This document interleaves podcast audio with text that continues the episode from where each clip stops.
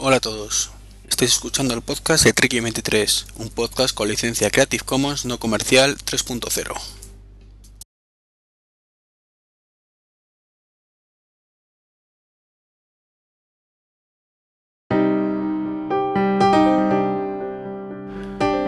Muy buenas y bienvenidos a este podcast 75 que estamos grabando el 29 de diciembre del año 2010. Esta vez sí es el último del año.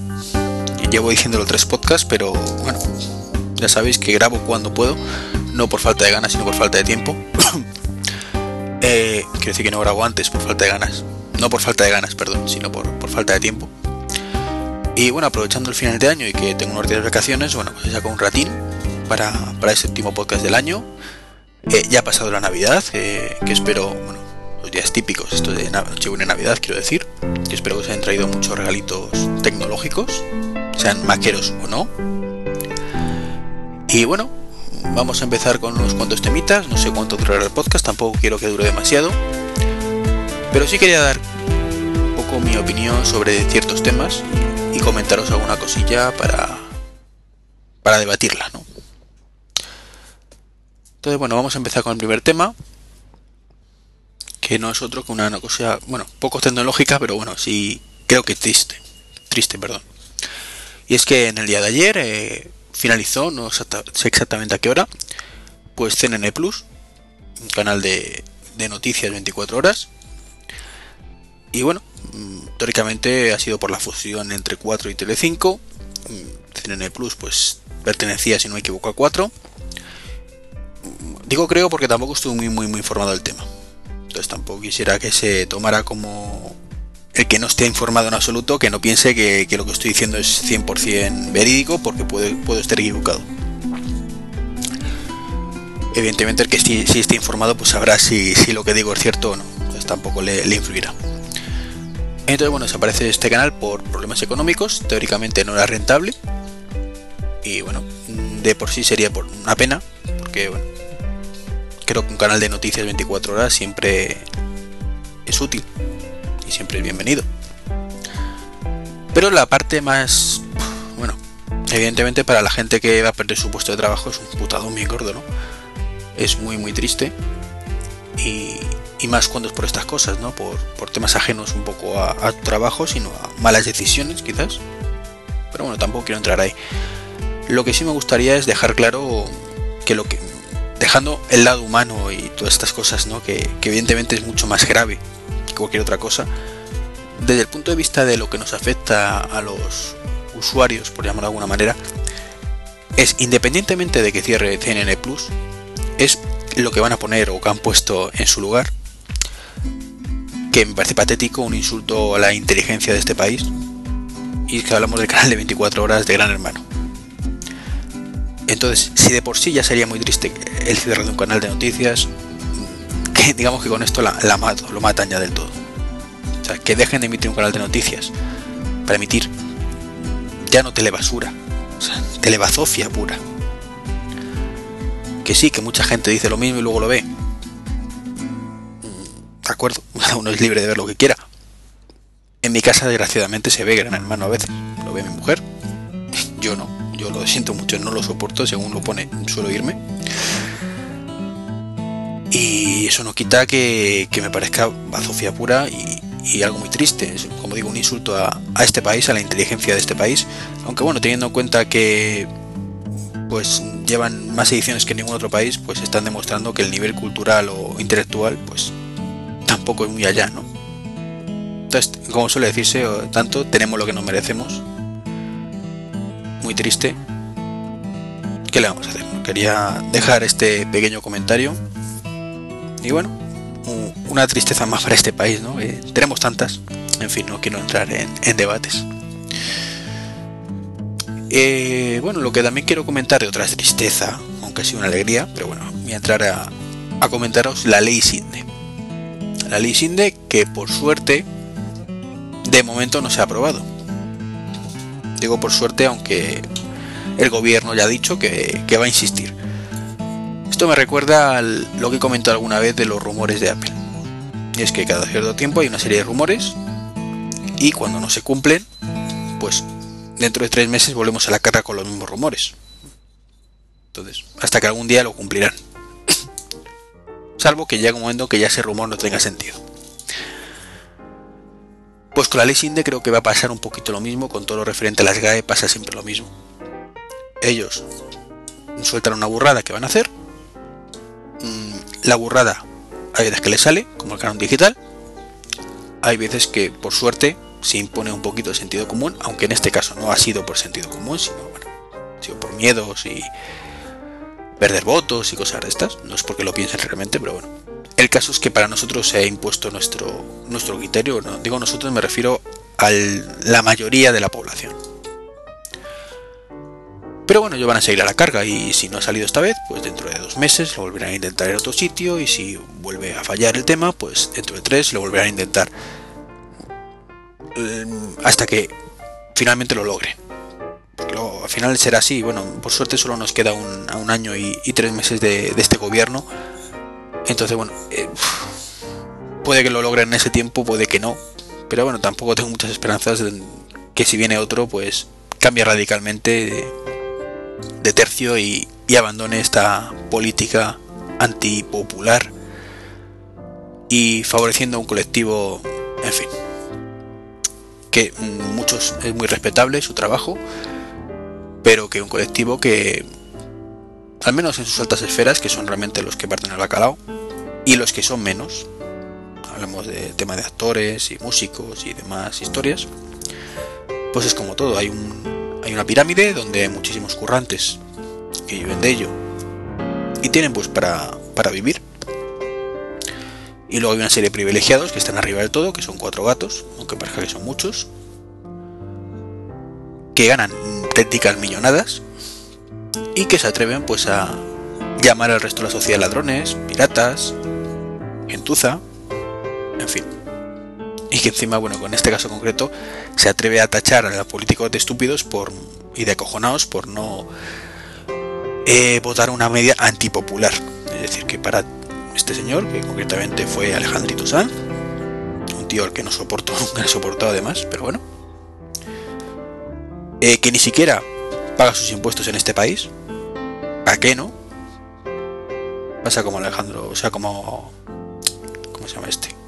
De Fórmula 1, no me acuerdo ahora, Alonso, Fernando Alonso, que no sería el nombre, perdonar, que tampoco tributa en este país, y como otros muchos, que cuando ganan un buen dinerito, se van a tributar fuera, es decir, sus impuestos no favorecen a tu país. encima te atreves, ¿eh? osas, comentar lo que tiene que aprobarse en tu país cuando ni siquiera estás tú pagando impuestos aquí. Eso sí es ser gentuzo. Al menos para mí, para mi punto de vista. Y bueno, como es un podcast de opinión, es mi opinión. Que sea una realidad, eso tenía que entrar un juez en, para debatirlo. Pero bueno, entonces, eh, como iba diciendo, esta ley pues viene de ahí. También se ha descubierto gracias al Wikileaks, se ha visto lo que se está, esto que se ha montado ahora, de unas filtraciones en Estados Unidos. Eh, bueno, tampoco quiero entrar en ello, quiero centrarme en la ley y que por lo visto, según esas filtraciones, pues la idea original venía de, Estados Unidos porque España está considerado uno de los países más piratas. Entonces quería exponer un poco mm, desde diferentes puntos de vista esta, este tema propiedad intelectual y la ley SINDE. Empiezo un poco por, el final. Bueno, por el no, no sé por algún sitio, porque tiene demasiados puntos. Y es que desde el gobierno eh, quieren engañarnos, así lo digo, diciendo que esto es para defender los derechos de autor y que poco o nada tiene que ver con la libertad de expresión. Analicemos lo que dice la ley básicamente. En resumen, y es que mm, si hay una página de contenido que consideran ilegal, consideran los autores, las GAE, ilegal, y recalco, las GAE, no un juez, no, las GAE, ilegal, básicamente que pueden ellos solitos decidir que esa página sea cerrada y un juez solo tenga que firmar el pablito para que se aplique ese, eh, ese, esa clausura. Pero el juez no mira nada, solo firma el papelito, está para eso. Es decir, no va a haber teóricamente ningún estudio por parte de ni, derecho a ningún juicio, vamos, donde la página pueda defenderse y donde la gente pueda atacar. Esto es, a mí no me gusta lo que tú dices o lo que haces. Yo considero que lo que estás haciendo es ilegal. Yo, que soy juez y parte, y te cierro la página por el artículo 33. Luego, si no estás de acuerdo, ya entramos en temas judiciales, me denuncias, etcétera. Pero de momento te cierro la página. Mm, eso suena muy bonito cuando decimos, no, no, no, esto es solo para páginas de descargas ilegales.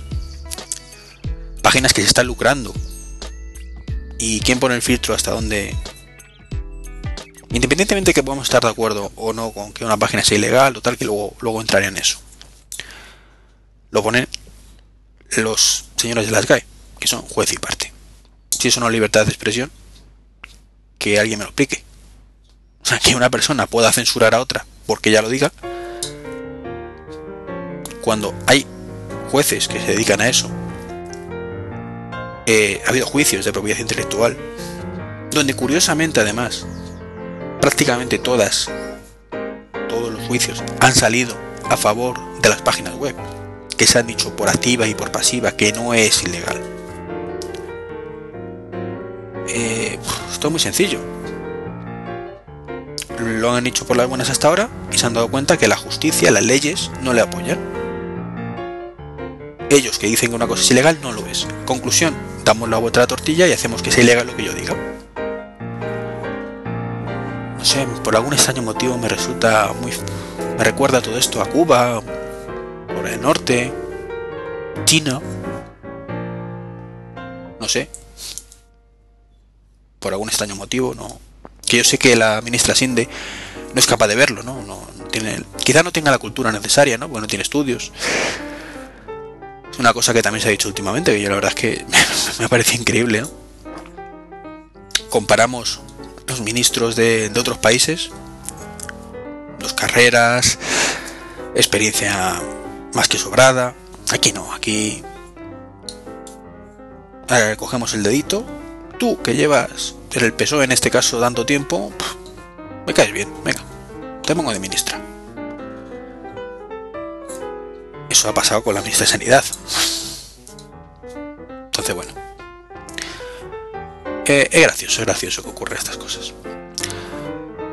Dejando de lado este, este tema de la libertad de expresión, que yo creo que está claro, que es un ataque a la una, un ataque directo a, la, como digo, libertad de expresión, vamos a entrar desde el punto de vista de la industria.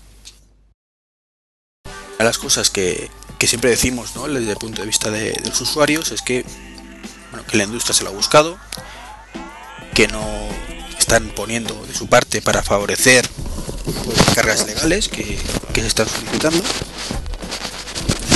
tipo, pues ser iTunes, puede ser Netflix, pues a unos precios adecuados al mercado y que salga la causa de la piratería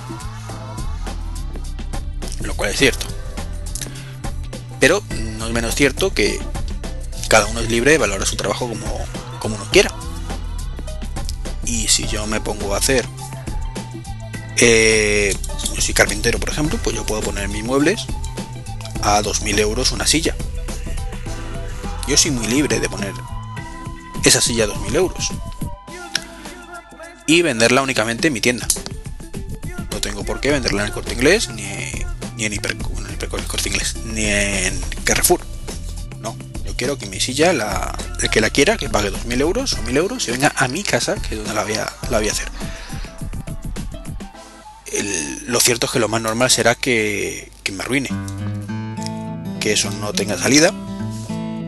Que muy poca gente o nadie me compre esa silla a 2.000 euros y que me las coma con patatas. Eso es muy posible. Eh, y yo mire la ruina. Evidentemente, serán mis decisiones. Y como empresario, pues entiendo que, que es mala decisión, pero yo me lo he buscado, pero no por ello.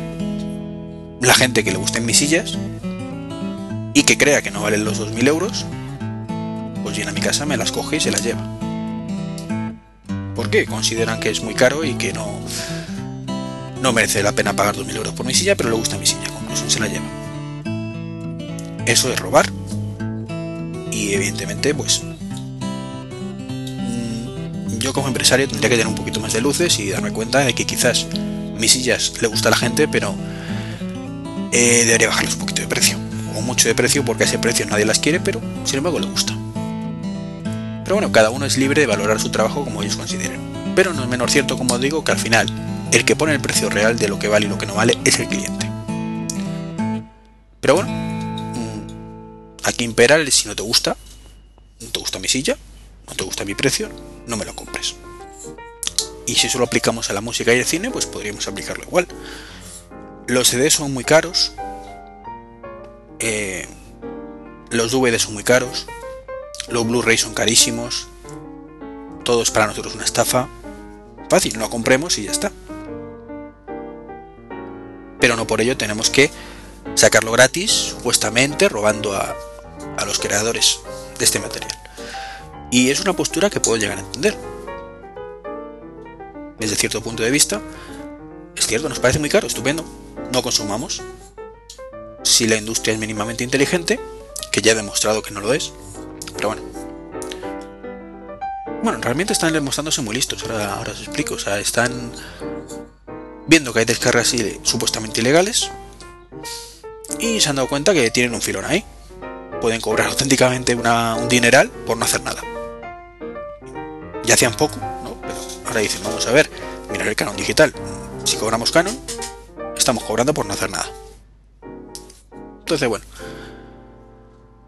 dejando eso de lado, pues si de pronto el canon desapareciera, las descargas desaparecieran, evidentemente si prohibimos descargar, el canon no tiene sentido. El canon ya lo hemos debatido muchas veces, no, me quiero repetir. De hecho, esto que estoy diciendo también lo he dicho alguna vez, pero bueno. Pues eh, en esa situación la industria tendría que o bien cerrar el chiringuito, porque están cobrando mucho por algo que no lo vale, o bajar los precios, que sería lo más normal.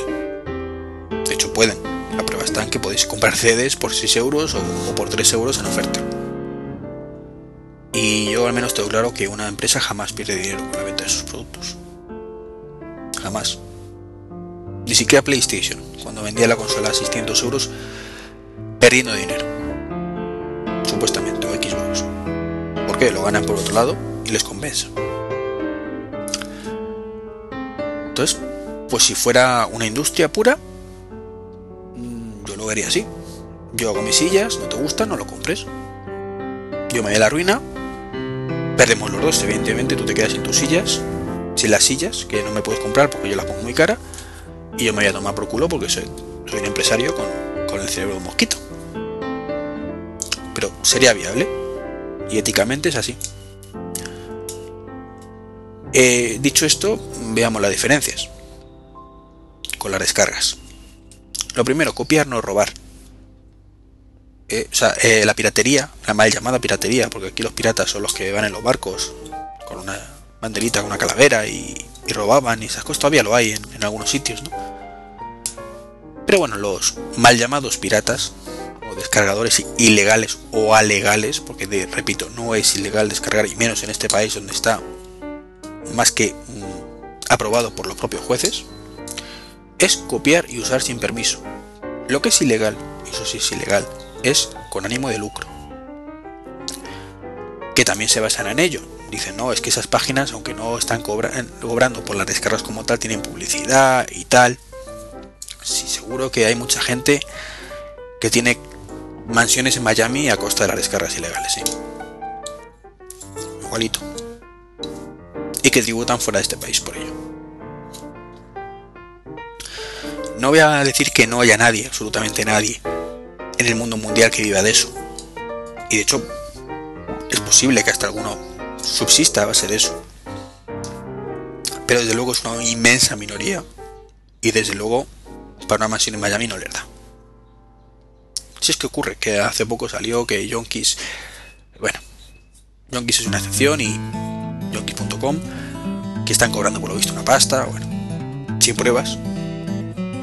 Y aunque sea cierto, estamos hablando de una excepción, no de la regla. una excepción. ¿Cuántas páginas de descargas hay y cuántas ganan dinero? Eh, si Yonkis está ganando dinero, que emprendan acciones judiciales contra Yonkis. Y si un juez no las cae, si un juez determina que está haciendo lo ilegal, que le cierren el chiringuito Yonkis. Pero el resto de páginas de descargas, ¿por qué? Si no ganan dinero con ello. Pero bueno, como digo, desde el punto de vista de industria, mm, puede llegar a entenderlo. Es su negocio, ellos ponen los precios que ellos consideran, mm, ponen eh, o facilitan la llegada de ese material de las maneras que ellos consideran, porque para eso es, para eso es su producto, y los usuarios tienen dos opciones, o entrar por el aro o no comprar hasta que se recaude. Se replanteen esa situación y a soluciones un poquito más populares. Pero entramos en un tema bastante curioso, que parece ser que, se les olvida. La palabra cultura. Sí, esa pequeña palabrita que está dentro del Ministerio de Cultura, que, la señora Sinde está ahí, ¿no? Es la, la ministra de Cultura. Y en ese momento, pues todo lo que he dicho eh, hasta ahora ya no sirve porque la cultura eh, creo que está estipulado que tiene que llegar a todas las personas, a todo el mundo, y debe ser o gratuita o desde luego asequible para que pueda consumir esa cultura cualquier persona. Por eso existen bibliotecas públicas, etcétera, etcétera. Porque se consideró hace mucho tiempo que la cultura es una cosa que debe ser universal y llegar a todo el mundo, que enriquece a la sociedad como tal. Y bueno, por algún motivo desconocido, mm, los libros se consideran cultura, la música se considera cultura y el cine se considera cultura. El teatro también, pero bueno, el teatro aquí no entramos porque no, hay descargas de teatro ilegales o ilegales. Eh, y la cultura está sujeta a subvenciones. Entonces, si eres cultura para lo bueno, ¿de acuerdo? si, esa industria, que es el cine, que es la música, que son los libros, se consideran así mismo cultura para poner la manita y cobrar subvenciones del gobierno. Y recordemos que eh, esas subvenciones salen de dinero público. El dinero público lo pagamos todos los ciudadanos, todos, menos todos los que tributamos Hacienda, todos los que tenemos trabajo, de forma legal, cobrando esas subvenciones, ¿no? Entonces, ¿por qué mm, para lo bueno eres, cultura y para lo malo de pronto eres, eres industria? No, es que mi industria está perdiendo dinero. Me están robando. Que nadie te está robando nada. Es tu obligación, dado que estás generando cultura, facilitar esa llegada de cultura a la gente. No estás cumpliendo tu obligación Luego la gente se está buscando por su cuenta lo que tú estás obligado a hacer. Y aquí ya no entramos, ya no vale lo de yo pongo los precios que me dé la gana. No, tú tienes que poner precios populares. Ni lo vendo donde me dé la gana. Tienes que venderlo, hacerlo llegar a todo el mundo, ateniéndote a las necesidades de la gente en ese momento. O eso, o, no, o devuelve todas las subvenciones que bueno, que ahí podríamos entrar en otro debate de quién merece subvenciones y quiénes no. no es el. tampoco. Ni soy experto en eso, ni. Ni creo que sea dentro del ámbito de este podcast, aunque viene de opinión, pero. sobre la tecnología que nos afecta un poquito, ¿no? Pero yo lo veo así. Lo que podría ser cierto. Y es que si fuera una industria pura, pues lo tendríamos que ser así, acatarlo no es, aplicable porque es cultura. Entonces, bueno, los usuarios están buscando la vida para coger esa cultura que deberían darles y que de hecho hay y está demostrado lo que pasa es que es mucho más fácil cobrar por no hacer nada y cobrar millonadas por tocarte los huevillos a dos manos y por supuesto criticar desde la lejanía sin ni siquiera tributar impuestos en este país pero hay fórmulas las he dicho antes. Y Tunes, bueno, para la música creo que es una fórmula muy válida. Creo que válida. Los precios de iTunes antes eran más, más justos. Tenías por un 0,79 si no recuerdo mal, pues una canción y un disco por 9 euros algo así. Ahora se han subido a la barra con ciertos discos, pero bueno. Eh, tampoco lo veo mal. Una un disco por 10 euros eh, creo que es un precio quizás caro, pero asumible. Dentro de los precios, teniendo en cuenta que te cobran 18 20 euros por un CD, no lo veo mal. Creo que debería ser más barato, pero es el modelo a seguir. En vídeo no tanto. Creo que lo he, lo comentado en otros podcasts, es muy caro. Muy muy caro alquilar. Y aparte está el puñetero de, eh, este del DRM para la venta. Alquiler también, ¿no? Pero bueno, en el tema del alquiler mm, me da un poquito más igual DRM yo alquilo una película y por iTunes y yo asumo que, la tengo que ver en la Apple TV o en el propio reproductor de iTunes. Pero la compra ya me parece fatal que utilicen DRM, porque esa película que yo la he bajado en iTunes, mañana no tengo por qué querer verla en iTunes, porque es mi película. Entonces, bueno. Y existe otro modelo que comentamos en el podcast anterior, que ojalá llegue a España a sus precios, que se llama Netflix. Descarga ilimitada de series y películas por unos 10 dólares al año, al mes, perdón, que creo que es un precio bastante justo, ver lo que quiero cuando quiero por 10 euros. Nadie se va a arruinar por 10 euros, o casi nadie. No hay que olvidar que estamos en momentos de mucha crisis, donde hay muchísima gente en paro y hay gente que lo está pasando muy muy mal. Entonces lo que para los que por suerte todavía mantenemos nuestro trabajo son 10 euros, eh, para otros puede ser una cifra que no pueden llegar de ninguna manera. Pero sinceramente, en, estas, ese caso, creo que el menor problema de esas personas es que no puedan ver una película o una serie cuando ellos quieran. Eh, suena un poco duro así, ¿no? Pero, no deja de ser cierto. Eh, por desgracia, tiene, tienen problemas mayores. Que esperemos que solucionen lo antes posible. Entonces, modelos existen. Mm. Claro, sería como bajar la silla de 2.000 euros a 100. Sale rentable desde el punto de vista que ya has invertido. Y de hecho, vamos a ver, esto es como una cadena de montaje. lo duro es el, inicio, pero es rentable. Entre otras cosas porque normalmente la gente no consume tantísimo material. Es así. ¿Cuántas series tenemos disponibles? Los que descargamos, cuántas series descargamos y preguntaros cuántas series vemos realmente. El primer día te tiras todo el día en la televisión, pero luego una vez que te has acostumbrado al sistema, vemos un montón de series, 2-3 horas a lo mejor al día, pero no estás 24 horas descargando material. Y bueno, son modelos sostenibles. Y voy a pasar el tema, que llevo casi media hora de podcast y, y solo he hablado de un tema, quería analizarlo de todos los puntos de vista el punto de vista de la industria está muy bien, como he dicho, salvo por el tema de que no es una industria. Al menos no es una industria pura, sino está sujeta a subvenciones, por tanto, mm, todos sus posibles argumentos se caen por ahí. Entonces, el que quiera hacer películas y cobrar lo que ellos quieran, eh, me parece estupendo, pero que no lo hagan con dinero del Estado. Hablamos siempre de cine español, o sea, ¿quién ve el cine español si no es rentable? bueno. El tema americano es otra historia, eh, podríamos entrar también en el tema de subtítulos, eh, multilenguajes, que puede haber una versión original, doblado, todo eso es, bueno, más, más debate a lo mismo, pero bueno, el, concepto es el mismo, es cosas que tú quieres acceder, que tienes que acceder de una forma u otra y si la industria no te lo favorece tendrás que buscarte la vida porque es cultura. Y venga, cambiamos de tema. Vamos a pasar a, un temita más tecnológico, más Apple, en este caso.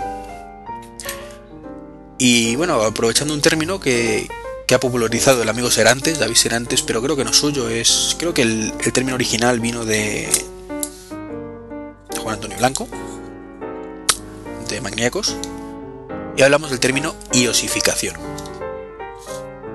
Un palabra muy, muy bonito, que básicamente viene a definir la tendencia actual que hay de, software de escritorio, pues a tomar mm, conceptos o como queréis llamarlo, del software que hay para el iPhone o el iPad o el iPod Touch, que hablamos de iOS. Entonces, bueno, el mejor ejemplo de iosificación pues, fue cuando anunciaron Lion, donde venían pues lanzador de aplicaciones muy parecido a la pantalla de inicio del iPhone y cosas así. Pero no se quede la cosa. Y es que últimamente he visto un par de ejemplos, no son los únicos, de programas que parecen sacados del iOS y puestos en nuestros Mac. Hablamos, por ejemplo, de Reader, lector de, de feeds, o de Sparrow, no te lo probé antes de ayer, que es un lector minimalista de Gmail, van a ampliar con más correos y, y todo el tema. Un lector de correo. Hablamos de un lector de feeds y un lector de correo. ¿Qué es eso? Cogéis la aplicación del iPad y la plantáis en una pantalla de 27 pulgadas o de 24, de 21, lo que tengáis en... Y básicamente es eso. Esa es la iOSificación. Una aplicación para, sacada de iOS para que funcione en un Mac. Mm, desde el punto de vista estético no es feo. Es bonito. Muy minimalista, muy allá. Pero es bueno, es bueno esto. Yo es una cosa que me he preguntado. Porque sí, es bonito, pero eh, ¿por qué las aplicaciones de iOS son como son? Porque estamos hablando de unas aplicaciones que tienen que adaptar o a 3 pulgadas y media o a 10 pulgadas. Entonces, para 10 pulgadas, el estilo iPad está muy bien. Tienes tus menús a un lado, unos iconitos así vistosos, puedes acceder, pero tienes un tamaño de pantalla limitado, entonces tienes que buscarte la vida para que minimizar esa información en pantalla sin que por ello pierda funcionalidad. Y ese es el éxito de iOS. Pero yo en el Mac tengo 24 pulgadas en mi caso. El Mac más pequeño que se vende hoy creo que son 21,5. Y el más grande son 27 pulgadas. ¿Necesito esa que sea, sea tan minimalista? ¿Necesito perder información por todas partes cuando tengo una pantalla enorme para rellenar esa información?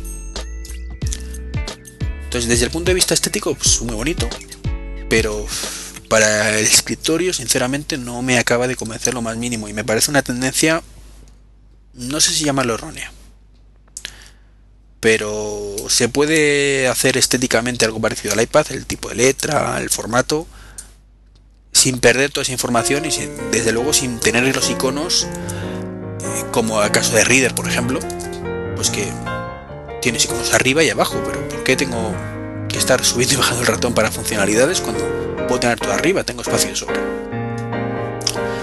Entonces, Sparrow, por ejemplo, me ha parecido, y Reader me han parecido software muy bonito, pero que pierdo información por todas partes por la página. Tengo que hacer mucho clic para ir de un sitio a otro cuando tengo pantalla de sobra para, para verlo. Entonces me da un poquito mal rollo. Me da que es una tendencia un poco peligrosa, sí, muy sencilla de utilizar, pero a ver, eh, hay una cosa que debe primar por encima de todo. Hablamos de la palabra productividad. Y cuando hablo de productividad no me refiero al libro de Berto Pena, ni a que te ni tal, sino que lo que tú tienes en tu pantalla haga trabajar más rápido. Y iOS eh, te hace trabajar rápido, entre comillas, y de forma adecuada una pantalla pequeña. Pero en el caso de una pantalla grande, yo creo que no me hace trabajar más rápido, al revés. Yo para ver un feed tengo que hacer tres clics, cuando en otros programas hago uno. Entonces, hay que buscar un poco el equilibrio en esa funcionalidad que sea productiva y la estética, que puede ser muy estética iOS sin perder dicha funcionalidad. Entonces, quizás aquí es donde estamos pecando de algo. Bueno, nosotros no, los desarrolladores, bajo mi punto de vista, evidentemente, que habrá que le gusta mucho, de hecho, todas las críticas son buenísimas, ¿no? hacia estos software. Entonces, bueno, no es un tema de equivocado o no equivocado, sino de punto de vista, que mi punto de vista pues a lo mejor es menos común. Y tendré que adaptarme a, lo que demanda el mercado, evidentemente. Pero como persona que intento sacar un máximo de productividad cuando utilizo mi, mi Mac o mi ordenador, pues me da un poco de, miedo. Pasa un poco igual que con las famosas aplicaciones a, a pantalla completa. No entiendo que una aplicación a pantalla completa me sirva para que el resto de aplicaciones no me estorben. Máxime teniendo en cuenta que en Mac no existe el concepto de maximizar. algo altamente demandado por parte de los usuarios y que Apple siempre ha hecho oídos sordos. Entonces, bueno, en esa situación, una pantalla completa viene bien. Nunca me acaba de convencer, pero yo me encuentro, por ejemplo, en iPhoto, aplicación de Apple para ver fotografías. Y lo que no me parece lógico es que a pantalla completa tenga menos opciones o tarde más en hacer las cosas que con una ventana extendida al máximo. O sea, si ahora mismo tengo iPhoto delante, yo tengo la pantalla normal y puedo acceder a todos mis álbumes, a todos mis eventos, con un clic, un clic, me salen los eventos. Clic, me he metido en un álbum.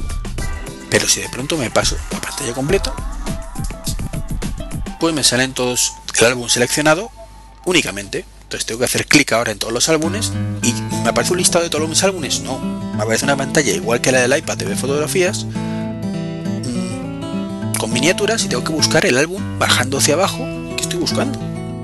Mientras que de la otra forma ahora paso otra vez a pantalla normal y tengo un listadito a mi izquierda ordenaditos como a mí me gustan con todos mis álbumes y acceder a otro tardo 5 segundos.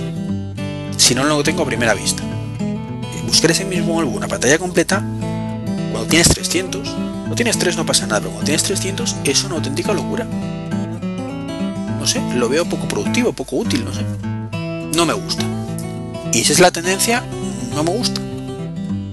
Muy bonito, pero poco práctico. Y eso es lo que no me gusta. Una cosa debe ser bonita y práctica. O buscar un equilibrio entre ambos. Y en este caso, creo que, el equilibrio no existe. El equilibrio ha sido, vamos a hacer una copia del iPhoto, de, de la utilidad de fotos del iPad y poner la pantalla completa en el iPhoto. Me parece una tendencia, como digo, peligrosa, peligrosa para los usuarios y completamente antiproductiva. Y bueno, ya me contaréis qué os parece eso, si estáis de acuerdo o no. La verdad es que me gustaría un poquito de feedback de estas opiniones, sabéis, como siempre, los comentarios, esas cosas. De tema pasamos a los SMS navideños. ¿A qué me refiero? Pues a esos SMS que todos hemos recibido alguna vez, hasta este año al menos, eh, de todos nuestros amigos, familiares, gente querida, amigos, etcétera, etcétera. Eh, pues felicitando la Navidad en Nochebuena o el Año Nuevo, pues a partir de las 12 de la noche del día 1 de, de enero. Justo el año nuevo, vamos. Claro, esos SMS que muchas veces los generamos nosotros también, depende del tipo de persona, y que eran 25 céntimos a lo mejor cada uno, y que era el agosto de las compañías de teléfono, ¿no?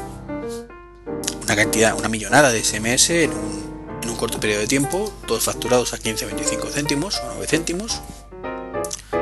Que este año, bueno, pues según un estudio, se ha visto reducido al 10%, un 10% debido a las redes sociales, y según mi propia experiencia se ha reducido mucho más porque este año no he recibido todavía ni un solo SMS. He recibido alternativas. Y la alternativa ha venido de cara de WhatsApp.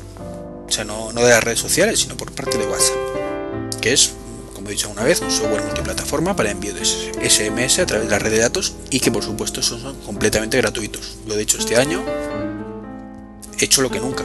He sido yo el que mando el mensaje en este caso a través de WhatsApp porque era gratuito, a todos mis contactos de WhatsApp y al resto que no tenga WhatsApp eh, eh, no he mandado nada. El que quiera que le mande, que me mande él. Primero, lo siento mucho, pero nunca he sido de los que mandan primero el mensaje. Me ha parecido un poco tonto el gastarte 15 céntimos, por eso prefiero llamar. Y hombre, es una postura muy, muy de aquella manera, ¿no? Pero creo que es respetable. Entonces, bueno, el estudio dice que por las redes sociales, que ha sido la principal causa de ese descenso, que como digo, creo que a nivel práctico, según qué sector, ha sido mucho más. Y no soy el único que lo ha dicho. He leído muchos comentarios por Twitter de que han bajado muchísimos SMS debido pues a, a sistemas como digo como WhatsApp o redes sociales. Y lo de las redes sociales sinceramente no lo entiendo. Puedo entender que yo pongo un mensaje en Twitter, como hice en su momento, y como haré, felicitando a todos mis followers pues la Navidad o, el Año Nuevo. incluso un privado, pero eso sustituye al típico SMS de Feliz Navidad, Próspero Año Nuevo, etcétera, etcétera. Evidentemente la práctica, la práctica ha sido así. Pero no entiendo la lógica de esa operación. Y os explico. Eh, es cierto que tú mandas un privado por Twitter, un privado por, por Facebook, o uno público directamente por Twitter o Facebook. Y es una forma de, de felicitar Navidad. Muy válida. Y quizá no estés obligado a, mandar una cosa un poco más personal por un SMS. Que por algún extraño motivo lo consideramos más personal, al menos yo pero tenemos correo electrónico desde hace muchos años, por lo menos 10 años, 5 años si queréis, en el mundo Quiero decir, eh, los primeros años de correo electrónico, pues teníamos correo electrónico los cuatro frikis que, teníamos internet. Pero bueno, yo creo que desde hace por lo menos 5 años, mm, el que no tiene internet es entre comillas porque no quiere.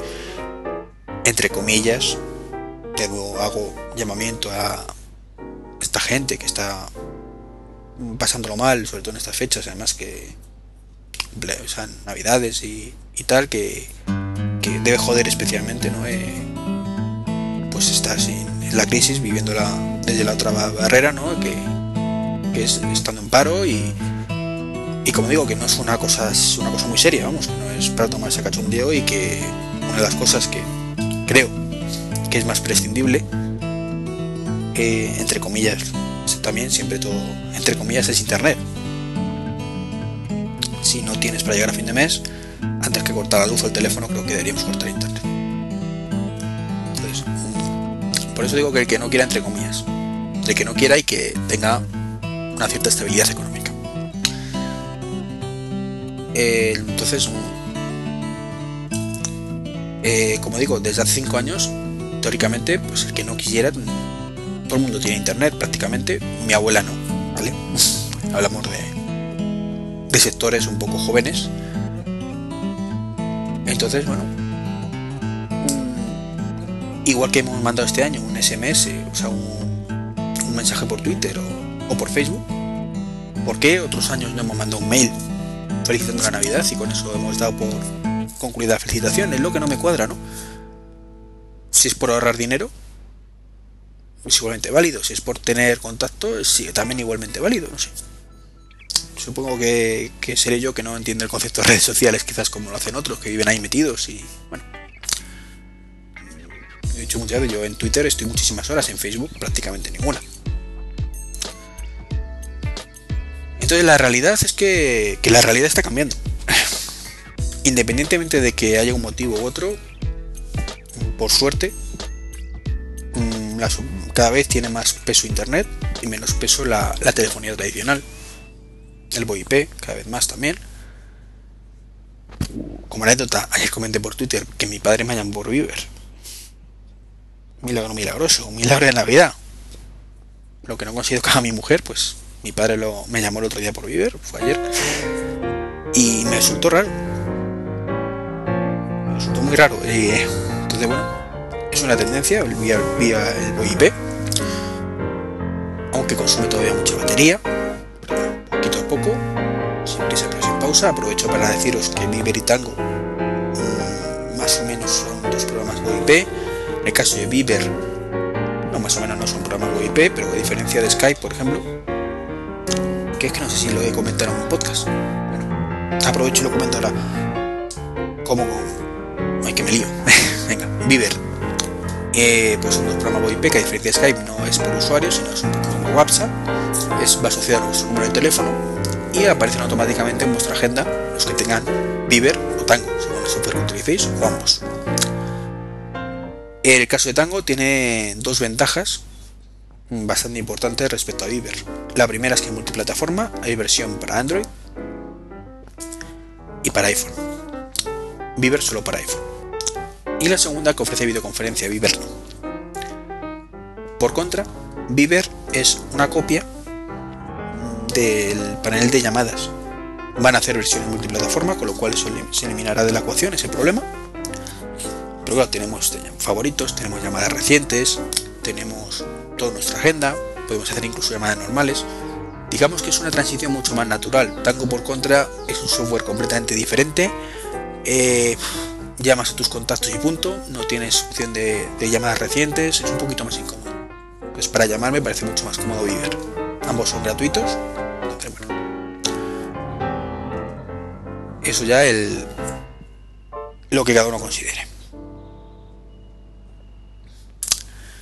Dicho esto, mm, y hablando ya de, como he dicho antes, de Skype y ya que he salido el tema de vídeo de VoIP, perdón, pues tenía aquí en el, guioncillo una noticia bastante importante de Skype y es que posiblemente en, el CES 2011, que es el 6 de enero, me parece que empieza, eh, pues han anunciado, se ha rumoreado una filtración tengo claro. Y es que van a sacar una, versión de Skype móvil con videoconferencia, videollamada.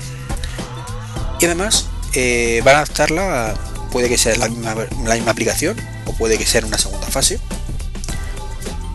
a, por fin a una versión universal, compatible 100% con iPad. Es cierto que ahora mismo tú puedes utilizar Skype, la versión de, de iPhone, en el iPad y funciona bien pero está desaprovechando la pantalla, evidentemente.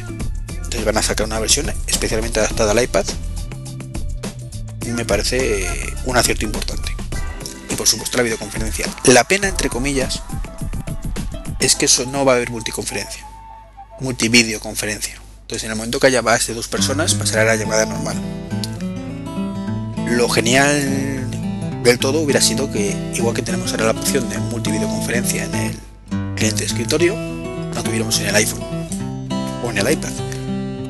Máxime teniendo en cuenta que todo apunta que el iPad 2 pues, va a tener videocámara. Pero dejando eso de lado, mm, hombre, tampoco está tan mal, no es un avance muy significativo. Yo lo firmo ya,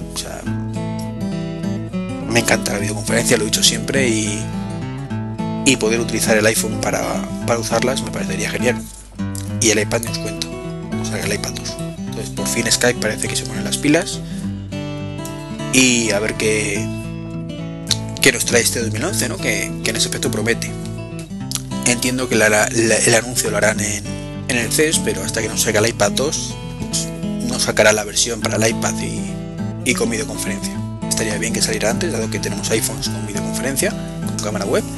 Pero bueno, llevamos un año esperando, no tampoco es plan de de que nos entre las prisas ahora. Lo que me recuerda, que esto no lo tenía puesto, que, supuestamente a principios de año iban a habilitar el FaceTime para, a través de 3G.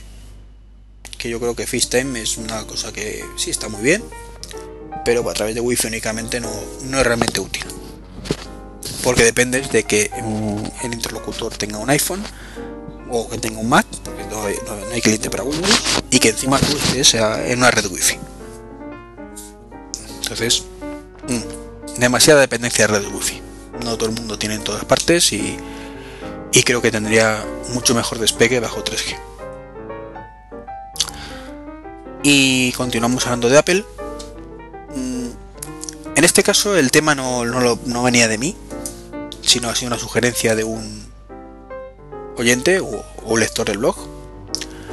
Concretamente, y un saludito que es José Segura. Un abrazo, tío. Y me comentaba un enlace que, pusieron en FacMac, mm, que era un análisis de un tal Pablo Santana, en el bloque de este último, eh, acerca de, una tendencia que está siguiendo Apple, mm, discutible. Eh, bueno, el enlace no lo, voy a, poner, creo que no merece publicidad este, este hombre, más allá de lo que he dicho y más allá de lo que voy a decir. Y os explico por qué. El análisis eh, parcialmente lo considero acertado. Parcialmente. Y ahora entro un poco en detalle. Pero creo que las formas que he utilizado en este caso Pablo, mm, desprestigiando o criticando a bloggers y pues que él ni siquiera conoce en persona, me parece un poco barrio bajero, no sé, no, no me parece muy ético en este caso, pues descalificar a gente como Emilio, Emilio Cano, Emilcar o Enrique Dance. Emilio le conozco, eh, hemos grabado varias veces podcast, Enrique Dance no. Tengo mi, propia percepción de, Enrique Dance. Eh, entonces, bueno, mm, creo que es un tío con el ego muy grande y bueno, eso no, no, no quita que, que, yo pueda coger en un post y ponerle de vuelta y media sin conocerle de nada. Y a Emilio pues tampoco. Entonces, en este post, en este, bueno, venga, voy a poner el enlace a, la parte de Factpack. Acabo de decidir en directo. En este artículo, por llamarlo una manera de opinión, pues este hombre, Pablo, pues comenta pues que Apple está abandonando el sector que Apple considera profesional, eh, dejando olvidado pues el tema de la gama XR, la gama más Pro, eh, y ahora con Lion pues un poquito también ciertos aspectos, que está pasando a iosificar, como he dicho antes, demasiado las cosas. Es un debate bastante interesante. Como digo, muy interesante el artículo, pero con las formas muy mal. En dicho artículo además comenta que él se refiere a Enrique Dance y a, Emilcar porque son un poco los bloggers y podcasters que mueven el bacalao y a los que los demás siguen. Particularmente es una afirmación que a mí me, resulta insultante como blogger y podcaster. Mm, yo no me muevo por lo que diga ni Emilio, ni mucho menos Enrique Dance.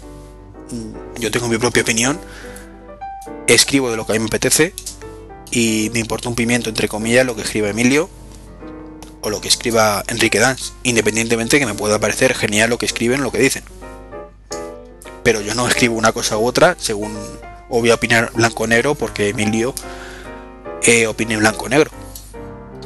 Él es una persona con su opinión y yo soy otra persona con otra. Y entiendo que todo blogger, o al menos la gran mayoría, tiene su propia opinión y escriben de lo que ellos consideran. No hay nadie que, que parte el bacalao y que todos los demás lo sigamos. Entonces me parece un, insulto a la comunidad bloguera de, Mac en este caso, que, puede insinuar a alguien que, seguimos a otros bloggers. Seguimos en el sentido de lo que ellos dicen, pues el resto lo repetimos o cosas así. Es cierto que hay mucho copia y pega, lo he criticado muchas veces, pero eso son noticias, sobre todo, no, opiniones, ni mucho menos, sino noticias mm, que vienen de Estados Unidos y todo el mundo las copia y las pega las adapta y suele desinformar más que informar. Pero bueno, eso es aparte. Pero si ponemos nombres ya me... O sea, podemos hablar de blogs, que hay ciertos que hay muchos de, esos, de ese estilo. Pero si hablamos de, bloggers, eh, me resulta insultante. Y precisamente esos blogs que copian y pegan no copian ni a Emilio ni a, ni a Enrique Das. Eh, eso es lo que me pareció fatal de ese artículo y ahora entro un poquito en debate del contenido como tal. Está abandonando Apple el sector profesional. Si lo analizamos desde el punto de vista de este hombre, de Pablo Santana, tiene toda la razón. Pero es que el mundo no es el punto de vista de este hombre. Ni el mío tampoco, pero bueno, yo tengo el mío propio, que es el que voy a comentaros ahora. ¿Qué es el sector profesional? Eh, Apple en su momento, pues, mm, calificaba el sector profesional como diseñador de gráficos, edición de vídeo. Entonces, bueno, una cosa que lleve una, un proceso muy gordo de ordenador. O sea, en la postproducción, por ejemplo, de una película, pues requieres maquinones. Maquinones. Y en eso se basa este buen hombre para, para firmar esas cosas, ¿no? Que la gama más pro, pues, se está abandonando, que no hay casi renovaciones, que un año y pico hasta que sacan los nuevos Mac Pro, que los MacBook Pro hoy por hoy no son más que portátiles normales, etcétera, etcétera. Y es cierto. Eh, pero se olvida una cosa bastante importante, y es que ese sector profesional que él define eh, y que requiere esos recursos cada vez es más pequeño. Un diseñador gráfico no requiere un Mac Pro ya para hacer su trabajo. Requiere un iMac potentillo. Con un MacBook Pro le sobra. De hecho tenemos el ejemplo en Naku. Hemos hablado con ella muchas veces aquí y es muy conocida. Es diseñadora gráfica. y utiliza un MacBook Pro. Y le vale y de sobra. Y de hecho mucho de su trabajo lo podría hacer perfectamente con iPad.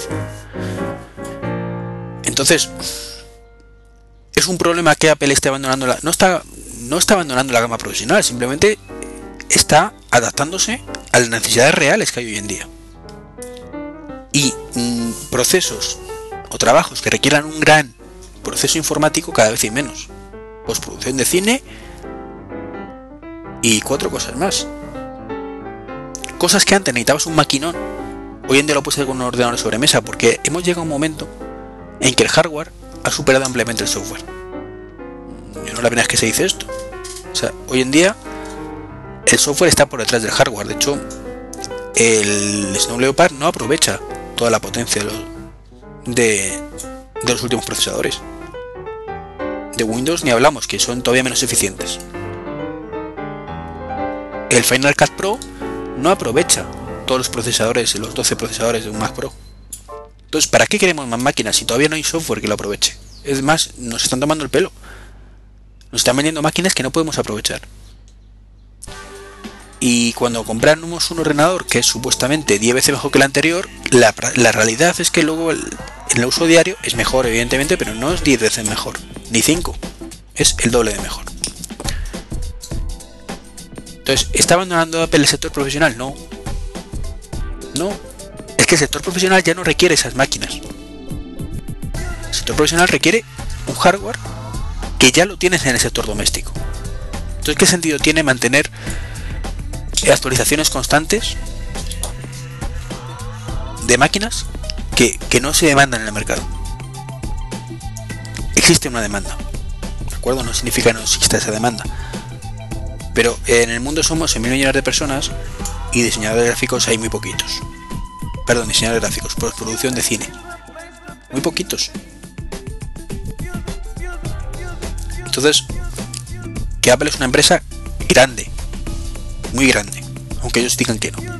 ¿Y podrían mantener ese sector? Sí. ¿Que lo están poco a poco abandonando? Sí. Pero no es tan terrible como lo pinta este hombre. Al menos desde mi punto de vista. El hardware doméstico, entre comillas, es suficiente para la gran mayoría de trabajos y cada vez más. Entonces, ese pequeño factor creo que es vital de entenderlo. Que lo del XR que ha retirado, pues me parece fatal, pues sí. Que la iosificación me parece fatal, lo he dicho antes, sí. Que se está centrando en dispositivos móviles y eso a lo mejor nos mm, perjudica a los usuarios de, sobremesas, también. Pero como he dicho antes, el artículo en el fondo eh, tiene razón en muchas cosas. Lo que le falla son las formas. Y otra, en el fondo también hay cosas que no tiene razón, como he dicho antes. Al menos desde mi punto de vista.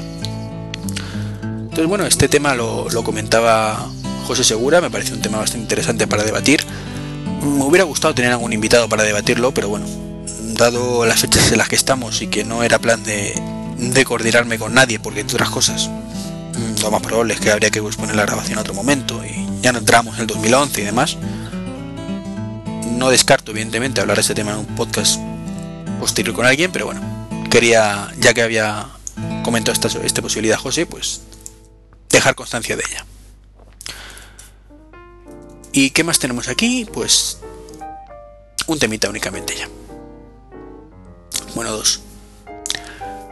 Y bueno, como, como sabréis, mm, bueno, me acabo de cuenta que me falta otro tema por comentar. Tres. no prometo no enrollarme mucho más. Y es que sabéis que, me compré un Mac Mini hace poco, muy poco lo, lo comenté en el blog que lo estoy utilizando como, como sistema como media center y descargas. Para esas dos labores, eh, la verdad es que el sistema está genial, lo he dicho por activa y por pasiva. Plex es una auténtica maravilla. Creo que el mejor media center que hay en el mercado, hoy por hoy. Pero recientemente, pues bueno, mm, por Navidad me han regalado una webcam, la, concretamente la Logitech C910 eh, la quería precisamente porque para hacer videoconferencias del salón. Y tengo que deciros que, es súper cómodo.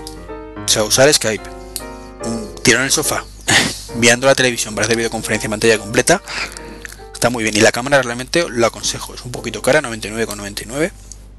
pero tiene muy buena calidad. La calidad del audio es increíble. Tiene un micrófono eh, estéreo que coge el audio sin ningún problema. No hace falta gritar ni nada por el estilo. Y está repente con el sofá. Mm, en este caso con mi mujer. Hablando con mis padres o con sus padres. No tiene precio. Con cualquier persona es muy cómodo. Es como avanzar eh, o sea, las películas de ciencia ficción donde estás en el salón hablando con tu jefe o entonces eso que hasta ahora hacíamos en el ordenador pues hacerlo en el salón de televisión conecta un ordenador en este caso pero creo que está está como utiliza para utilizarlo muy muy chulo y bueno aprovechando esa webcam y que tenemos una perrita un poquito llamémosla traviesa que cuando la dejas solo, pues te la lía, o la dejas sola, te la lía, pues estuve dudando en, entre un software de video, vi que había para el iPhone varios programas de, de videovigilancia, y estuve dudando entre iCam y AirCam. AirCam, ¿vale? Los dos programas. Uno son 3,99 y el otro 4,99 si no me falla la memoria. Y bueno, pues finalmente viendo las opciones que había, me decidí por comprar el, el iCam. Aunque eh, he hablado ya con los desarrolladores de AirCam y me van a dejar una licencia de estos, un, un promo code para, hacer una review del AirCam. O sea que haré una review si todo va como debe ir en el blog del, de la competencia de este software que es iCam, del que os voy a hablar ahora. Como digo, 3.99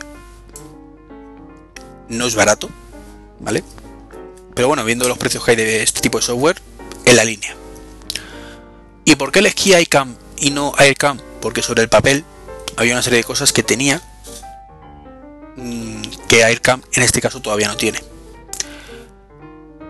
El primero, que hay una aplicación para el iPhone y otra para Android.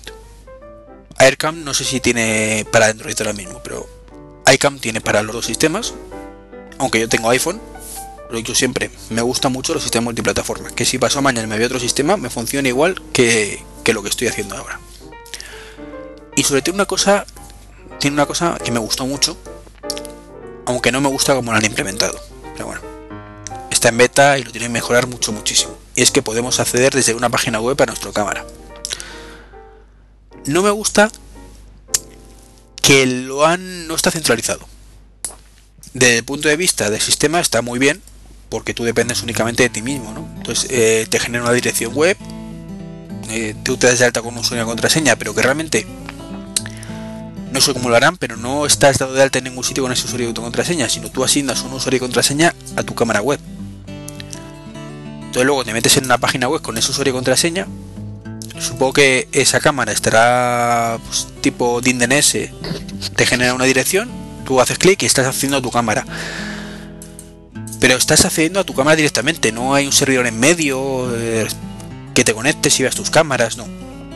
eso está muy bien, como digo, desde el punto de vista que no depende de terceras partes, pero mm, no me gusta. Particularmente no me gusta tener que aprenderme una dirección muy larga para hacer a mi cámara web. Pero bueno, al menos puedo verlo desde, desde un segundo ordenador en caso de que no tenga el iPhone delante. Y por demás funciona bien. El vídeo funciona a saltos, cada segundo más o menos o cada medio segundo toma una imagen. No es un vídeo fluido, pero estamos hablando de, video, de videovigilancia. Esto no es grabación continua, como digo, pero bueno, para ver si hay movimiento o no, pues sirve y para ver lo que está haciendo la perra también.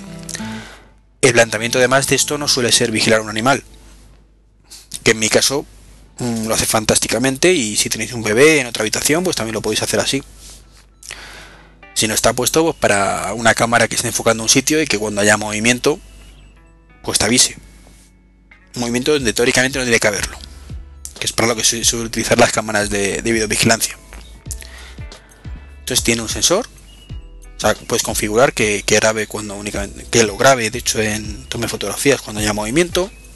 Que te avise que mediante un mensaje de una push notification cuando haya movimiento, que está muy bien. Entonces imaginaros, tenéis un jardín o algo, en vuestro, vivís en un chalet, ojalá yo viviera en un chalet, pero no puede ser. Entonces, pues, ponéis la cámara enfocando al jardín, a la puerta, y si alguien abriera esa puerta, os llegaría una notificación, oye, que se ha detectado movimiento en el jardín, y podéis ver la cámara y ver quién hay, o si no podéis verlo, se graba automáticamente esa, esa intrusión y, lo tenéis ahí. Luego, pues ver si simplemente pues, ha sido un pájaro o, o si os han entrado a robar y llamar a la policía. Entonces, creo que por 3,99 merece la pena. Y con esto acabo lo que quería comentaros.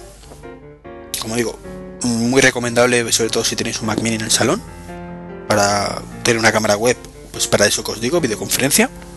Y si además tenéis algo que vigilar, pues más motivo todavía. Y me despido ya por este año, desearos un feliz año a todos.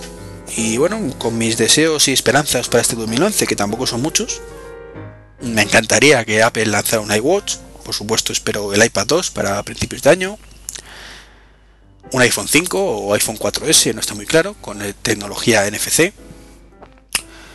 Y también espero que los portátiles por fin den el salto, en el caso de Apple, a, los SSD, discos duros sólidos. Por otro lado, también me gustaría que por fin despegara Lightpeak, que sea todo lo que promete, alta velocidad de transferencia, que sea un salto cualitativo importante, que creo que en ese tema estamos muy estancados últimamente, el, USB 3.0 no acaba de despegar, por culpa de Intel, que son los desarrolladores junto a Apple del Lightpeak. Entonces, mm, hoy en día tenemos discos duros de hasta 2 teras y, a veces copiar información de un, sitio a otro lleva muchísimo tiempo. Eh, y entonces ya, pide un salto de tecnología de copia y, de transferencia, perdón, de manera que, podamos trasladar 4 o 5 gigas en pocos minutos. No tirarnos para hacer una copia de, un disco duro de 100 gigas 3 horas, o 5 horas o 7 horas. Teras, perdón. Entonces, bueno, también espero que por fin eh, despeguen en, en Occidente, porque creo que en Japón y demás se utiliza ya hace mucho tiempo la tecnología NFC que es una evolución de la radiofrecuencia, de los chips de radiofrecuencia para hacer pagos electrónicos y cosas así. Eh, una de dos, o estoy muy mal informado, que puede ser, o he leído auténticas burradas. he llegado a leer que NFC era la evolución o, estaba basado en Bluetooth, era como una especie de alternativa al Bluetooth. Nada más lejos de la realidad. Mm, Bluetooth eh, tienes que emparejar dispositivos y con NFC la idea es que pases el móvil cerca de un campito y, te diga, ¿quieres pagar? Sí. Metas tu clave y ya, ya has pagado. no, creo que no tiene nada que ver con el Bluetooth. Aunque bueno, sí, son tecnologías de, corta distancia, ¿no? Pero el Bluetooth son 10 metros y máximos. Y en el caso del NFC, pues estamos hablando de centímetros. Ese es el éxito del NFC. Consume muy poco, muy muy poco. Y nos permitirá hacer pagos, entre otras muchas cosas, a corta distancia que podemos también transferirnos fotografías y demás. No sé cuál es la velocidad de transferencia. Pero, y si, ni siquiera se estará pensado para eso. Creo que no. Que no es el concepto. Que otra cosa es que se puede utilizar, pero no creo que sea el concepto de, de NFC. Precisamente porque tenemos métodos mucho más rápidos, seguramente, como es el Bluetooth 3.0, si es que acaba de despegar, que también me gustaría. O, o el mencionado Bluetooth, o, o las redes wifi estas que están saliendo ahora que habré de ellas hace unos meses y no recuerdo el nombre que es aplicar el bluetooth a la wifi o sea una cosa ahí a medio camino. Y poco más. Mm, de verdad no me quiero enrollar más que llevo ya una hora y casi 10 minutos. Un abrazo feliz año nuevo. Y continuamos en el 2011 con nuevos podcasts con nuevos contenidos. Y bueno una sorpresilla que hay por ahí. Nos vemos, hasta luego. Hola de nuevo, ¿qué tal? ¿Cuánto tiempo? Pues hoy es día 30 de diciembre y bueno, este pequeño anexo se debe, lo primero, porque soy un cacho perro y desde que lo grabé ayer pues no he tenido, no sé la palabra es tiempo en este caso, sino he estado haciendo otras cosas y no, no he podido subirlo. Y bueno, si antes os comentaba para vosotros hace escasamente media hora, si es que llega, que Skype pues, se rumoreaba que iba a sacar una versión para el iPad y, con videollamada, pues hoy a primera hora de la mañana pues nos hemos llevado la grata sorpresa de que ha sacado la actualización para la, versión de iPhone con la mencionada videollamada. Así que un fabuloso regalo de Skype de, fin de año que la verdad es que lo he probado y, funciona genial. O sea, lo he probado en tanto por wifi como por 3G. Eh, por 3G no sé cuántos datos consume realmente. Entonces, bueno, los que tenemos Movistar y tarifas planas que supuestamente nos bajan la, velocidad, pero luego no es aplicable, pues mm, es genial. Los que tengáis tarifas un poquito más, mm, llamémoslas rigurosas, que, si te baja la velocidad cuando consumes ciertos datos, si salvo que tengáis muchísimos datos y no lleguéis. Y mm, los que os cobren más, pues andaros con ojo con ese tema. Pero tengo que decir que funciona estupendamente. Es muy muy similar a FaceTime. Lo cierto es que vale. Mm, en un teléfono tampoco puedes variar mucho, ¿no? El concepto. Una imagen, un tan pequeñito y ya está, ¿no? Pero lo cierto es que, va genial. Eh, la calidad es bastante buena de imagen el sonido, desgraciadamente, no puedo valorarlo ya que lo he probado conmigo mismo. Entonces me he puesto en, el Mac Mini en este caso y he llamado al Mac Mini y hombre el sonido pues se, mezclaba con lo cual pues tengo que silenciarlo y ver solamente la calidad de imagen que, como digo es fantástica para hablamos de una cámara web en el caso del iPhone 4 un pelín deficiente está para lo que está o sea, no, pretendamos con videoconferencias en alta definición con un iPhone 4. Pero se ve bastante bien. Y por 3G la verdad es que en mi caso ha ido muy fluido. También es cierto que eh, uno de los equipos estaba bajo la red Wi-Fi. 3G a 3G supongo que variará un poquito el asunto y dependerá de un poco de la, cobertura de ambos. y bueno, decir pues la versión para, eh, para el iPad nativa mm, no ha salido aún Imagino, y eso lo, mantengo, que saldrá cuando salga la, versión de iPad 2 con webcam. Lo que sí es cierto es que, aunque no lo he probado, según las especificaciones técnicas de, Skype, vamos a poder hacer videoconferencia con el iPad 1, simplemente solo veremos la imagen del entrante y evidentemente pues no podemos sacar ninguna imagen nosotros porque no tenemos webcam. Pero, pero está chulo. O sea, poder llamar a alguien que tenga un iPad y que nos pueda ver al menos, aunque es cierto que es una sensación muy extraña, o sea, hacer una videoconferencia, llamémosle unidireccional, donde solo uno ve al otro, particularmente no me gusta. Al menos ser la parte que se me ve.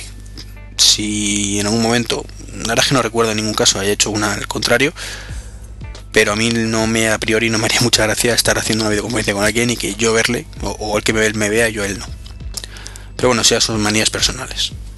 Entonces, bueno, Mm, quería haceros este pequeño añadido, ya que ha coincidido eso, que, me retrasó en la salida del podcast. Eh, me toca añadirlo y remontarlo un poquito, pero bueno, no, no pasa nada. Y aprovechando además este añadido, pues comento otra cosa que lo cierto es que lo tenía puesto en el guioncillo del podcast y, se me fue la pinza y no lo, no lo comenté. Eh, hablamos de mi famoso, entre comillas, el famoso culebrón del iLife 11 con el tema del Mac Mini.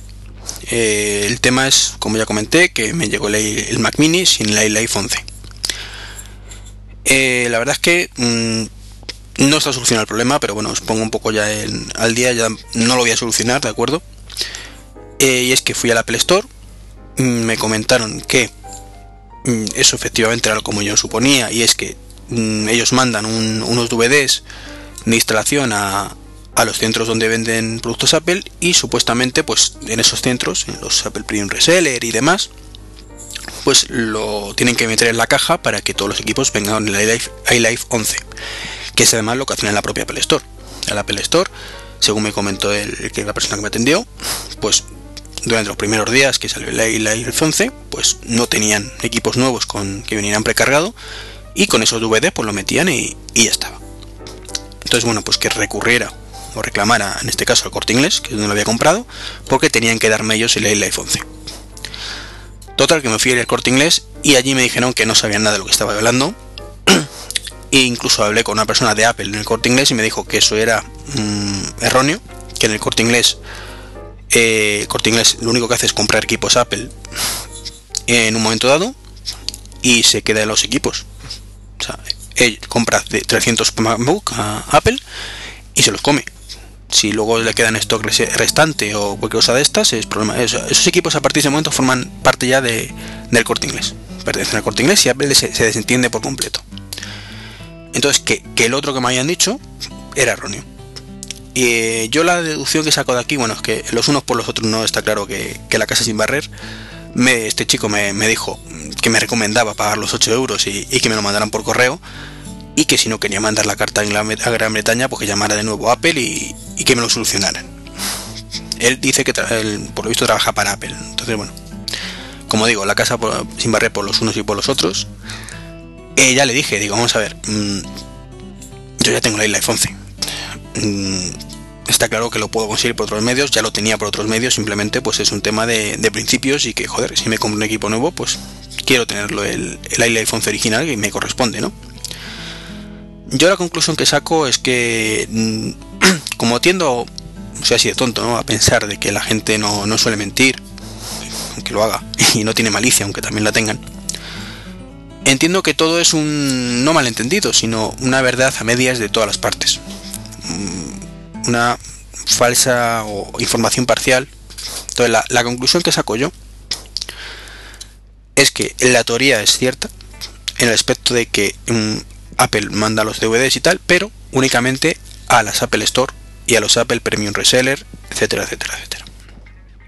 Y el resto de empresas, Carrefour, FNAC, Corte Inglés, que compran, son Apple Shop, que compran productos Apple y luego los, revenden, pues no lo hacen. Eh, en parte me parece una postura lógica entre comillas, en parte me parece una putada. Una putada por lo que comenté. Es, que pasa que si yo compro uno eh, con dos minutos de diferencia, uno en la caja hay dos, o sea, hay dos cajas, uno cojo y tiene el life y el otro no, pues ajo y agua, ¿no? Pero es el precio, entonces, mm, que hay que pagar, ¿no? En esta situación. O sea, yo me beneficio de cierto un descuento por, ser persona de corte inglés, entonces, bueno, mm, pues ya sabéis que si queréis un servicio 100% Apple, que lo compréis en un Apple Premium Reseller o el Apple Store. Y si queréis ahorraros un dinerillo por descuentos de trabajo o demás, pues en otros sitios. Yo al menos, mm, pasado un poco el cabrón inicial, que, insisto, me parece mal, evidentemente, pero bueno, entiendo ya todas las partes. Mm, entiendo que no es culpa de Apple como tal, ni tampoco quizás sea del corte inglés como tal. O sea, es un pequeño vacío legal que hay ahí, donde uno a comprar equipo ya, eh, comprar a lo mejor el equipo hace cuatro meses. Y los tienen almacenados en los almacenes centrales del corte inglés. Entonces, bueno, mm, es culpa de todos y culpa de nadie. El, final de la historia es que yo me quedo sin el iPhone original eh, si por favor conocéis otra versión de la historia, comentármela. Porque, hombre, esto ya que os digo me cuadra, ¿no? Que, solo Apple actúa de una manera con ciertas tiendas, que las propias y, los reseller, y, con otras no. Pero no menos cierto que, que esto antes, pues, podría ocurrir de otra manera, ¿no? O, ser diferente. Y resulta que en el corte inglés estén mal informados o que en la Apple Store estén mal informados no sé, hay tantas versiones ya. Eh, en cualquier caso me parece un poco triste la atención telefónica que me dio Apple. Eso me parece muy mal. Que me contaran que no, que tenía que hacerlo por el método de la actualización. Mm, pues hombre, sin mayor explicaciones. Es cierto que también cuadra ahora, ¿no? Es decir, vamos a ver, tú lo has comprado en el corte inglés, no, pertenece a nuestro ámbito, entonces bueno, si me lo hubieran explicado así lo entendería mejor, pero en fin, es cierto que también quería aprovechar para disculparme en este caso mm, con Apple porque lo puse de vuelta y media por ese cambio de filosofía y no ha sido así, no es un cambio de filosofía, simplemente es mm, algo parcial. Es una filosofía que aplican a sus propias tiendas, ¿vale? Yo es lo que tenía entendido y, y bueno, por lo menos me alegro de que no haya perjudicado a los clientes eh, de, Apple puros. Simplemente pues los que compramos en otras tiendas que no solo son Apple, pues tenemos esa pequeña desventaja. E, en mi caso particular, insisto, yo tengo otras ventajas. Entonces, bueno, ¿qué le vamos a hacer? Eh, y no me enrollo más, venga. Eh, pues nada, solo eso, un, abrazo de nuevo, feliz año. Ya así que, prácticamente el fin de año. Y bueno, no había dicho formas de contacto, aunque ya las conocéis. El blog es treki23.com. Eh, lo cambié a, .com mm, definitivamente, o sea, antes estaba redireccionado .com a WordPress entonces los que visitéis el blog en, en trek23.wordpress.com olvidaros de esa dirección porque ya no está actualizándose. Antes era lo mismo, ahora ya no. Y contacto por correo con treki23.gmail.com o arroba me.com y en Twitter ya sabéis, treki23. Lo dicho, hasta luego.